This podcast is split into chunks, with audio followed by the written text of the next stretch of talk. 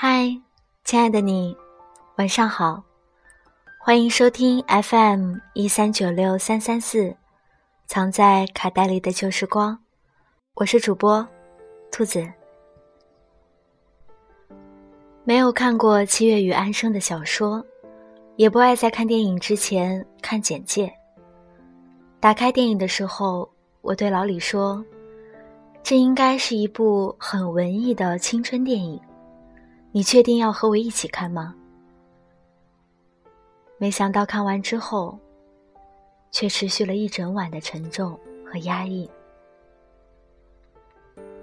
其实生活总归是累的吧？安稳一辈子会累，因为无趣，因为循规蹈矩；流浪一辈子会累。因为未知，因为没有边际。可是，如果你太贪婪，你都想要，就会更累。因为学不会知足。生活就像是充满着永远也填不满的孤独。惊喜在向你招手，失落也挥之不去。最近在看一部美剧。在这儿呢，也推荐给大家，叫做《西部世界》。在这些近似哲学课的剧里，我们会不停的反问自己：那我呢？好像在很小的时候，我们尚未建立起自己的独立意志，会有很多的我想要。我想当老师，因为在台上说话的感觉很威风。我想当宇航员，因为电影里的外太空太美了。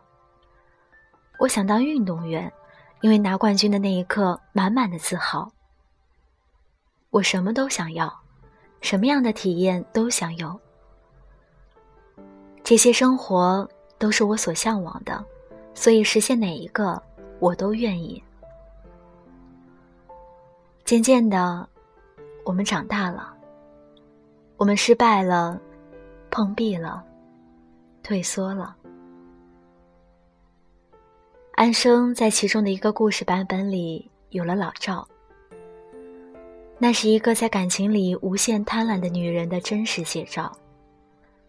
经历各种情感挫折，最后妥协为我只想要一个对我好的男人。我们也发现，原来我成为不了老师。也飞不向外太空，更成不了民族英雄。那些生活，那些体验，原来都不是我最最想要的。没有想要到足以成为信仰的程度，没有想要到定是此生唯一追求的地步。那这个时候，总要问问自己。到底什么才是我最想要的呢？这是生活抛给我们最大的难题。安稳、漂泊，我都想尝试。安生活成了七月，七月变成了安生。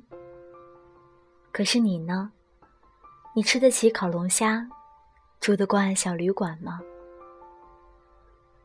一个姐们对我说：“我根本不怕别人说我只会靠男人。我没做什么豪门梦，不求大富大贵，只希望一个对我好的男人，他的家庭又可以给我安排一份像样的工作。不然我这种出身，靠不了家里。我这样的学历，也靠不了自己呀。”然而，我给他列出了不下三种可以靠自己的可能性，他都拒绝了，一笑而过。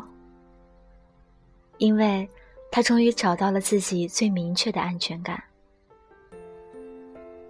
慢慢的，我发现朋友圈里的创业青年们，都喜欢发类似这样的话：“我们的征途是星辰大海，燕雀安知鸿鹄之志？”这是一群想要改变世界的人，用他们自己的话说，就是有上顿没下顿，生活充满了挑战，处处是未知。我喜欢看他们的朋友圈，那种积极、乐观，以及不知疲惫的向上，因为这是他们最喜欢的状态。我也喜欢王小波的那一段话。那一天，我二十一岁，在我一生的黄金时代，我有好多奢想。我想爱，想吃，还想在一瞬间变成天上半明半暗的云。后来我才知道，生活就是个缓慢受锤的过程。人一天天老下去，奢望也在一天天消失。最后变得像挨了锤的牛一样。可是我二十一岁的时候没有预见到这一点，我觉得自己会永远生猛下去，什么也吹不了我。我们还没有到后来，后来会怎样，谁也不知道。我就是爱那半明半暗的云。二十一岁的我爱，三十一岁的我爱。只要还没有到后来，我都一直爱。生活的难题最美妙的地方，莫过于我和这世界上所有的不同，碰撞出了一种叫做知足的快感。你有我没有的，我不去嫉妒，只会祝福；我有你没有的，我不去炫耀，只会享受。我不是七月，不想要追逐安生的自由脚步。